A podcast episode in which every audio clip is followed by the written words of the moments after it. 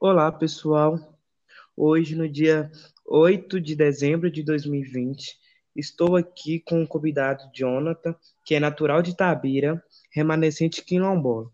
Falando um pouco sobre a sua formação acadêmica, ele é graduado em licenciatura em, em Filosofia pela Universidade Metropolitana de Santos. Ele tem bacharel em Filosofia Gerais, é pós-graduado em Gestão Integrada em Educação, Supervisão, Orientação, Inspeção e Gestão Escolar pela Favernorte, especialista em Diversidade Gênero pela Universidade Federal de Minas Gerais. É, e sobre a sua atuação, ele é professor de Filosofia, Sociologia e Formação em Humanas em escolas de rede particular em Itabira, Minas Gerais foi o pioneiro da pesquisa sobre evasão escolar, é, é presidente da Associação de Moradores de Comunidade Quilombola do Capoeirão e é vice-diretor da Escola Estadual Professora Marciana Magalhães. Ele representou o município de Itabira em uma audiência pública na Assembleia Legislativa de Minas Gerais. Foi membro da delegação mineira no, na Conferência Nacional da Igualdade Racial e é, Jonathan, já, desde já te agradeço por aceitar nosso convite. Você tem algo a nos dizer?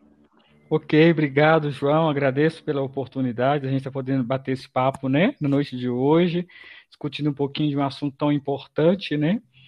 É, estou à disposição para tirar as nossas dúvidas aí, né, que for necessário. Obrigado pelo convite. Ok.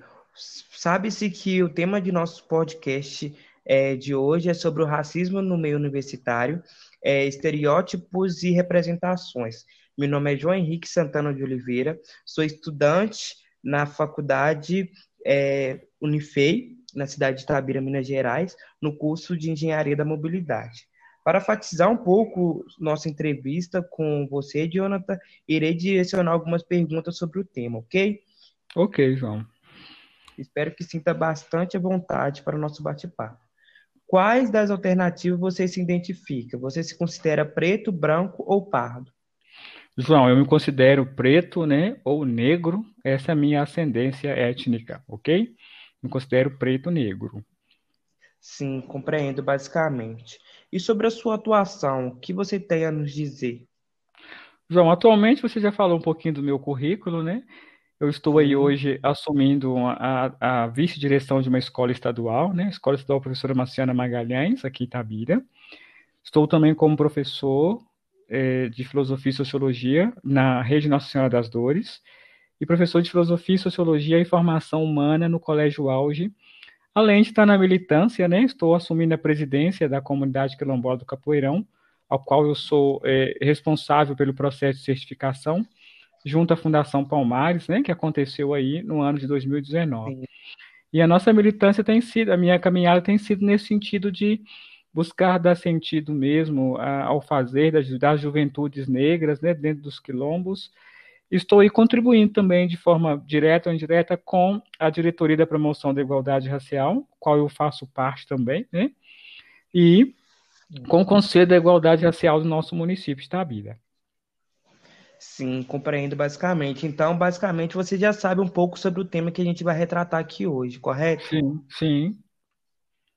É, sobre o racismo universitário, você já presenciou no, na sua época de estudo, quando você estava se adaptando no ensino, algo do tipo? Sim, João. Acho que quando eu, eu iniciei a minha primeira graduação, eu tive uma experiência um pouco negativa, né, mas que também foi, serviu de base para eu me referenciar na minha luta hoje em relação a, a quebrar essas barreiras, né, do, do, preconceito e dessas invisibilidades.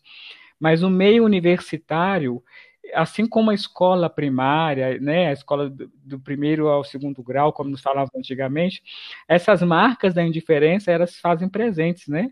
Então, assim, ainda mais quando se fala na questão do universo é, acadêmico, nós podemos pensar em toda aquela estrutura que já foi criada em relação a, ao estereótipo associado ao que é ser negro, né? Ainda mais ao negro na universidade. Nós sabemos que hoje é um desafio muito grande, né, João? Pensar a, a negritude na universidade é um, é, ainda é para poucos, né?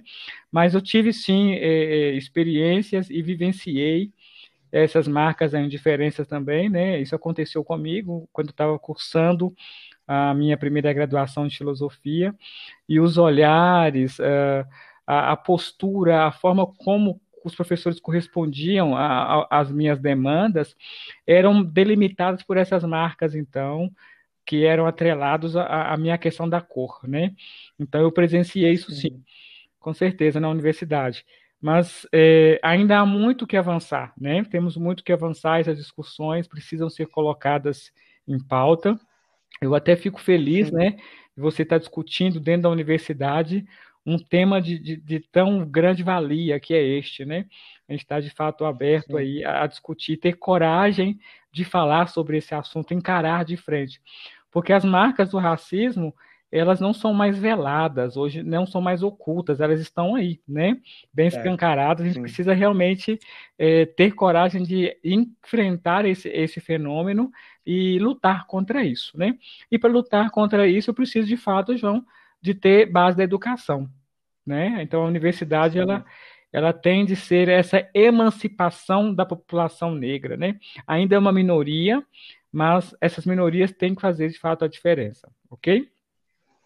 Ok, sim, compreendo. É, não tão distante da, dessa história sobre o racismo no meio universitário, quando eu estava de encontro, né, a esse campo, eu presenciei.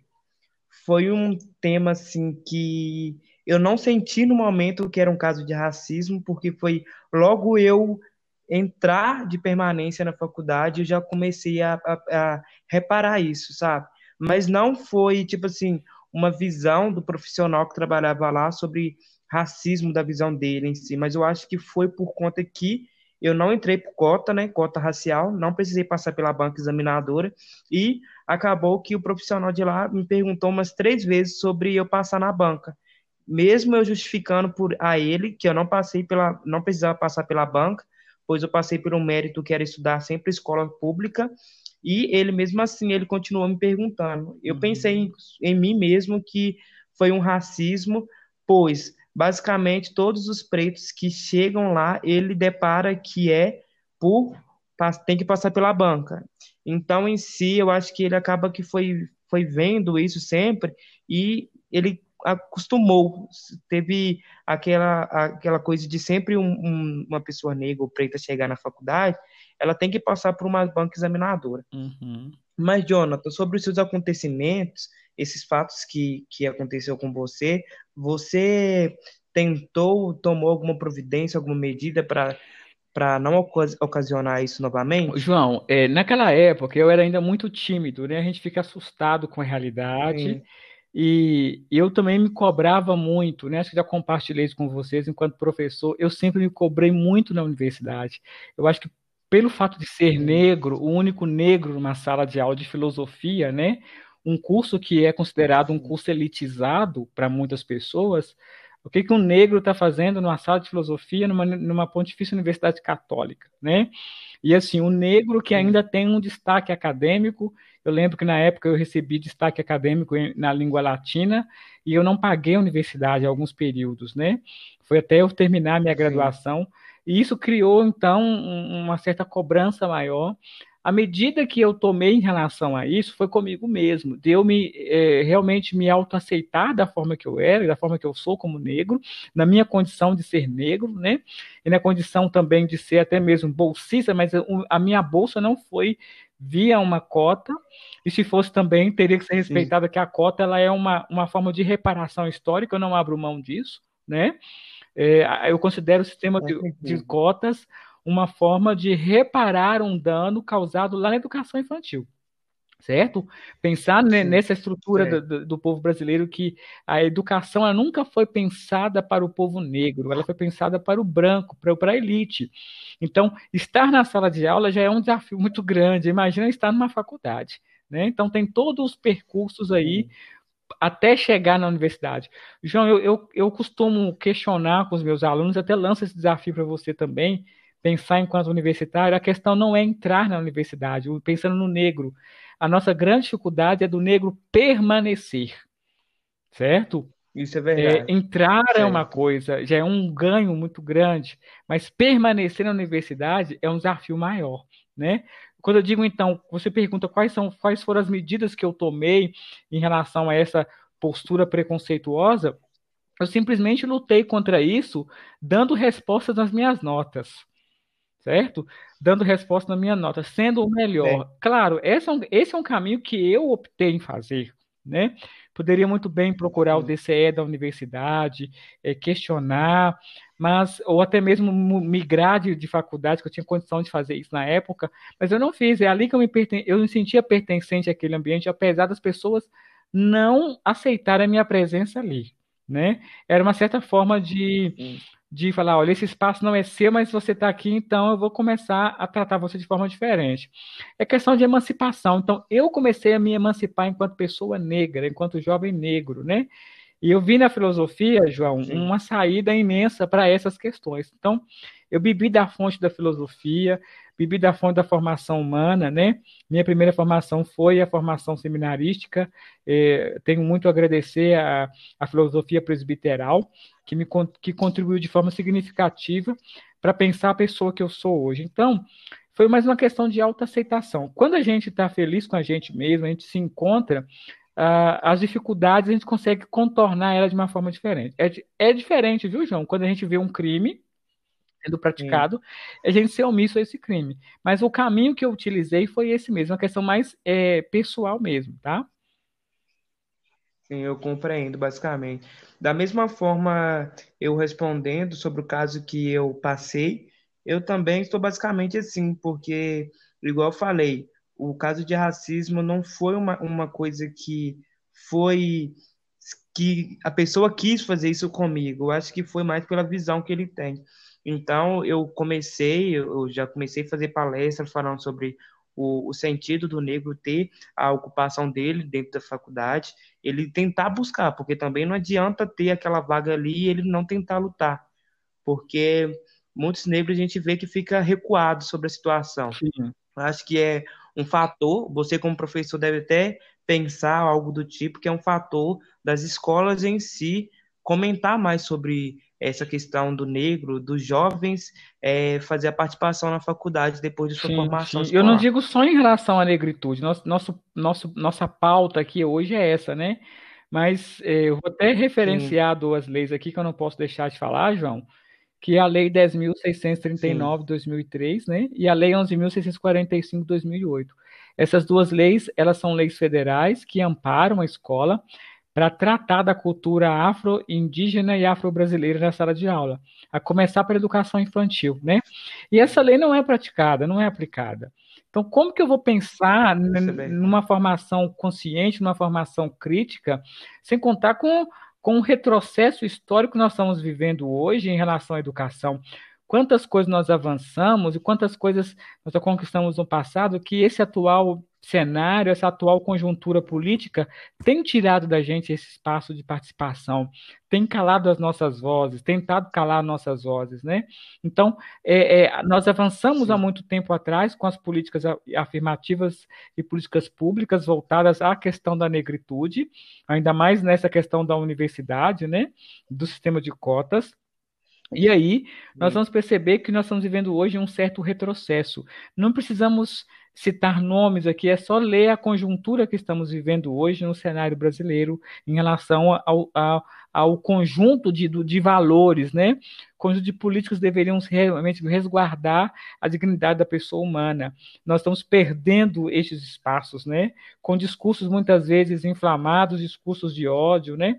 Nós estamos no mês, terminamos o mês de novembro agora, o mês da consciência negra, onde nós presenciamos me perdoe até situar aqui, é, é, um presidente de uma fundação tão importante, a Fundação Palmares, que critica de fato a, a, a, celebração do dia 20 de novembro. O cara parece que não tem conhecimento Sim, de base, né? Então, tu, tudo isso são estratégias, viu, João? Estratégias de governo, estratégias políticas partidárias para enfraquecer o, o movimento, de fato, no modo geral, aqui no Brasil, tá? Sim. Muito obrigado, viu, Jonathan? Nossa, enfatizou muito bem essa questão. E, Jonathan, você como é, educador nessa parte, você falou que é professor de filosofia, você sabe me informar quais poderiam ser as políticas públicas efetivas para a diminuição desse problema Sim, na João. faculdade? Posso citar é pensar em políticas públicas que sejam políticas realmente afirmativas, que valorize a autonomia e a identidade do povo brasileiro. Políticas públicas voltadas a uma educação mais inclusiva e mais igualitária. Né? Eu falo que a educação ela tem a capacidade de transformar. E aí nós temos que formar o jovem não somente para fazer a avaliação do Enem. Eu, eu, falo muito sobre isso, João, na sala de aula. Hoje nós estamos vivendo esse estudo híbrido, né? Tenho sempre falado nas minhas webs conferências com os meus alunos que eu formo pessoas. Formar pessoas é muito mais difícil, né? Porque a gente tem que entender o tempo de cada pessoa amadurecer. E formar pessoas é formar para a vida, é formar pessoas conscientes. Né? E aí eu entro na, na, na, tarefa da filosofia e da sociologia, defendo essas duas pautas aí, essas duas, esses dois eixos temáticos importantes que formam de fato é, essa consciência crítica.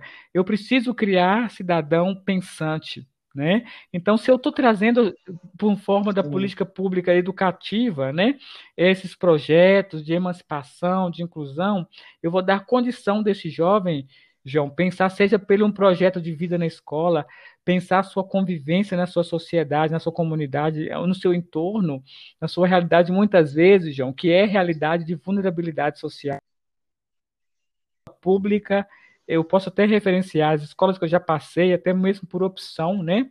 É, são escolas que são é, referências de alunos mais simples.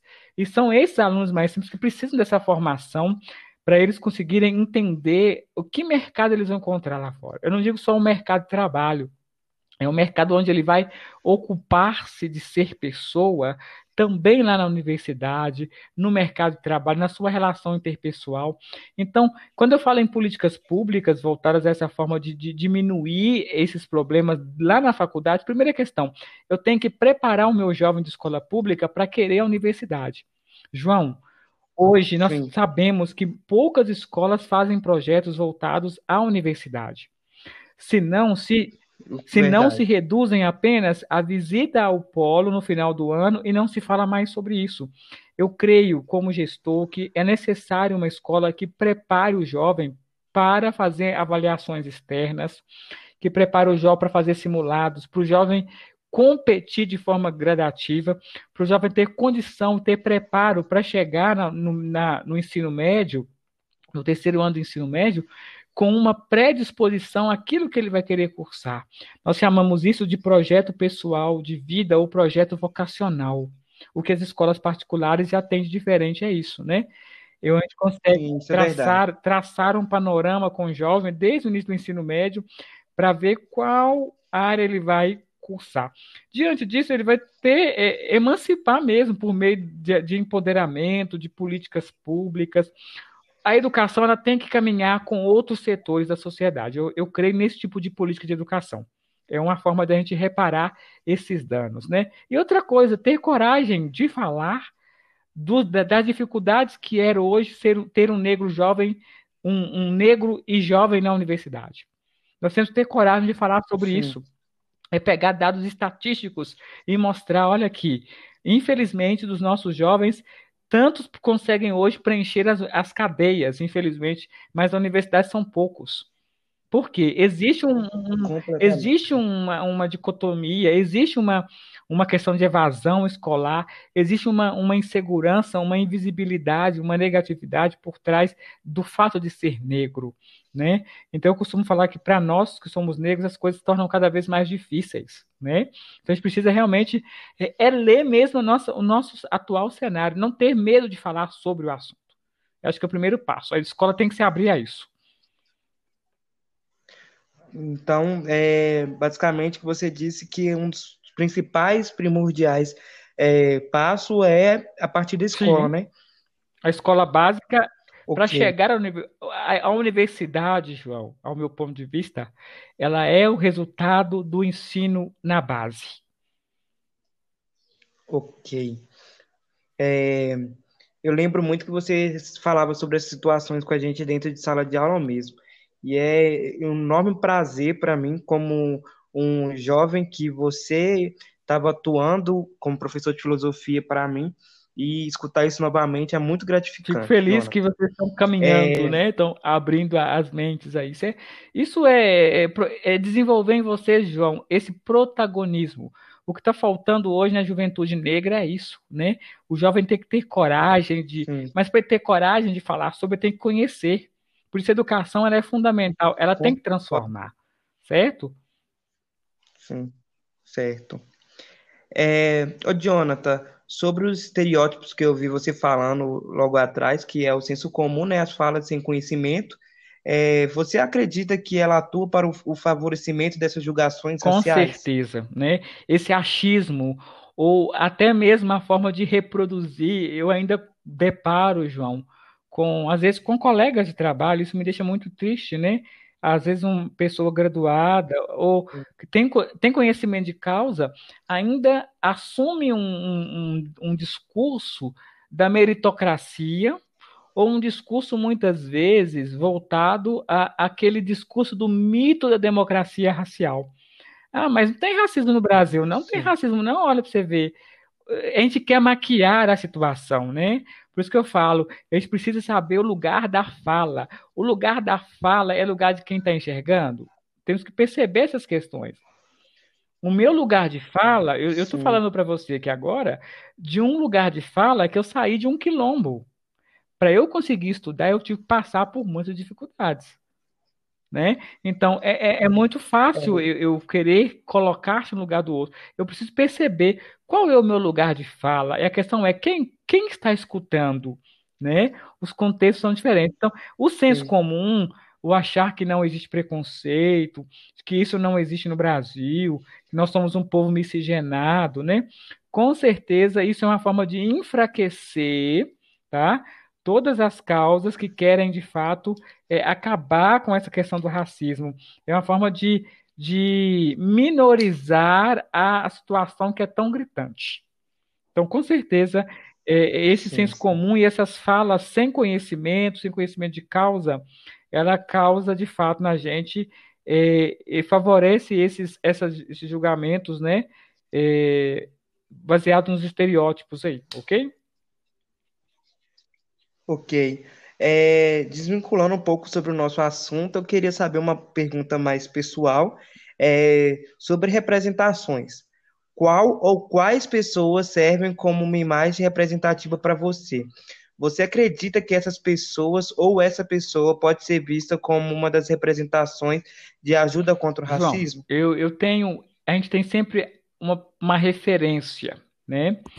Claro, eu não Sim. posso deixar de referenciar pelo fato da minha ancestralidade, né, da minha do meu pé lá no quilombo, apesar de estar na zona urbana, né, existem tantos quilombos urbanos como rurais, mas eu falo da zona urbana porque o meu quilombo, o quilombo do Capoeirão, ele é um quilombo rural. O grande, a grande liderança para mim aqui, eu considero Zumbi. Não só Zumbi, Zumbi Sim. e Dandara, com, com sua todo o seu protagonismo, né? Depois eu vou citar outros expoentes não muito longe da, da gente aqui. Eu quero citar como referência, acho que você não teve a oportunidade de conhecer, a Sônia, a professora Sônia de História. A Sônia, naquela época, João, ela era responsável né, de, pela cadeira de História na Escola Marcela Magalhães, e ela que conseguiu me encantar para uma pastoral chamada Pastoral Afro. Então, a Sônia eu considero uma referência de militância bem próxima de mim aqui, né? Tudo que eu sou hoje em relação às causas da negritude, ao conhecimento de causa, eu agradeço a Sônia da Pastoral Afro, né? E quero referenciar também aí o Mandela, eu não posso esquecer do Mandela, né?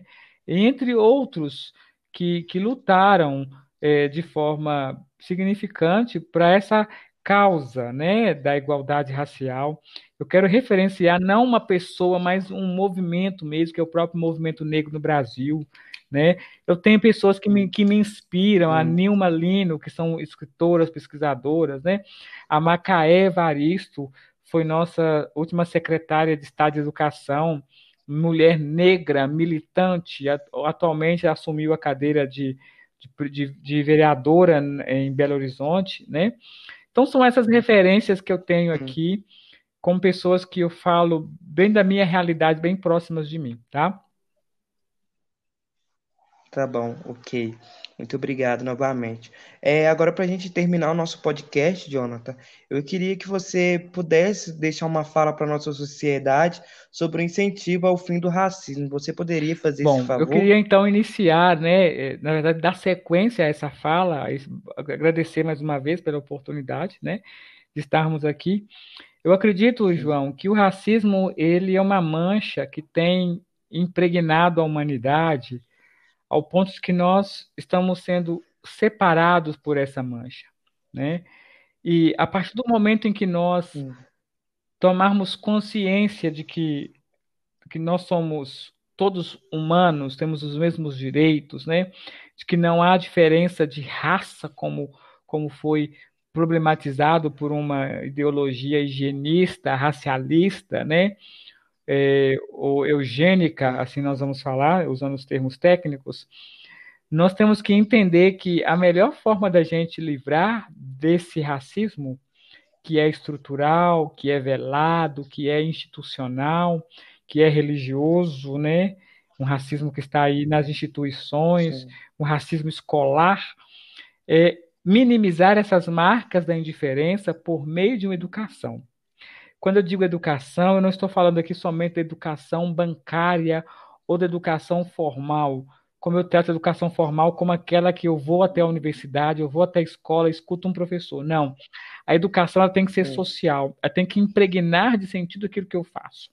Então, João, nós só vamos mudar é, essa nossa sociedade o dia que nós entendermos o valor que o outro tem na nossa vida. Então, para isso, eu preciso ter conhecimento de causa, eu preciso reler, eu preciso estudar, eu preciso colocar no lugar do outro. Né?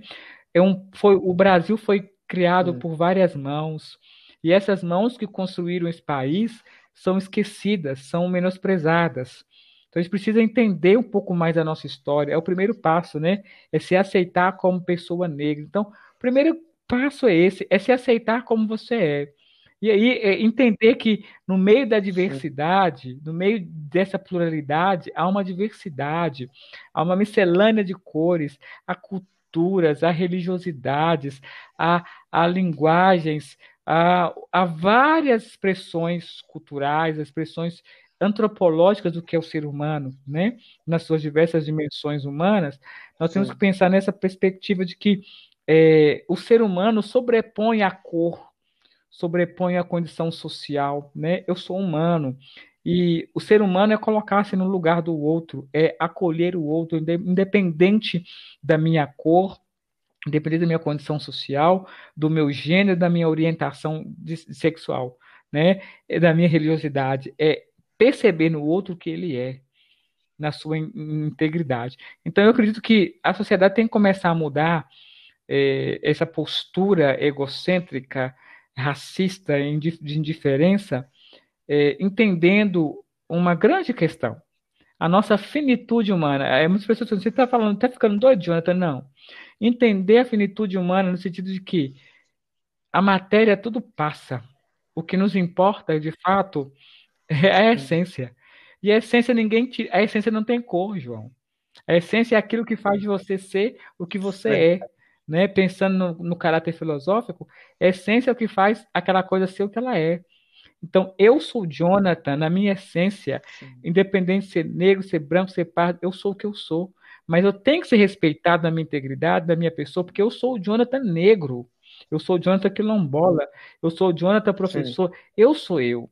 Então, é questão de autonomia, de identidade. Eu preciso ter essa identidade para eu poder me sentir pertencente a quem eu sou. Então, o primeiro caminho a gente tem que falar aí, de fato, incentivar o fim desse racismo, é tirar essa arrogância, essas amarras, esses grilhões da ignorância que nos afastam das pessoas. Isso só se dá por meio da educação. Eu não abro mão da educação. A educação ela tem que ser motivadora, ela tem que ser um canal de transformação, ok? Ok. É, ô, Jonathan, eu agradeço muito pela sua participação. Acredito que foi uma aula sobre o tema que a gente está comentando. Muito, muito, muitíssimo obrigado mesmo. Por nada, João. Agradeço mais uma vez, né? Sim. E dou os parabéns também pela iniciativa, né, da universidade estar colocando em pauta essa discussão, né, tão necessária e um assunto tão abrangente. Podíamos ficar aqui dias e dias discutindo sobre o assunto, que sempre teríamos mais aspectos a ser colocado aí, né? Mas agradeço, né, por ter lembrado da minha pessoa Sim. e fico mais orgulhoso ainda de saber que é um ex-aluno de escola pública e negro que está aí dando conta do serviço na universidade. Parabéns, desejo a você muito sucesso, né, nessa caminhada e que consiga é, criar esse protagonismo também em outros jovens, né? Nós só vamos mudar essa, esse, esse cenário dando voz e vez a vocês. Ok? Ok. Gente, hoje no dia 8 do 12 de 2020, é, viemos falar sobre esse tema, né, do podcast sobre racismo no meio universitário, estereótipos e representações com o professor Jonathan, né, é, que foi o participante com a gente, e deixo uma frase para vocês também, que degrau em degrau, desafio a desafio, o esforço será compensado e a vitória será certa. Então, muito obrigado, pessoal, por assistir esse podcast e boa noite. Tchauzinho, Jonathan. Tchauzinho, obrigado.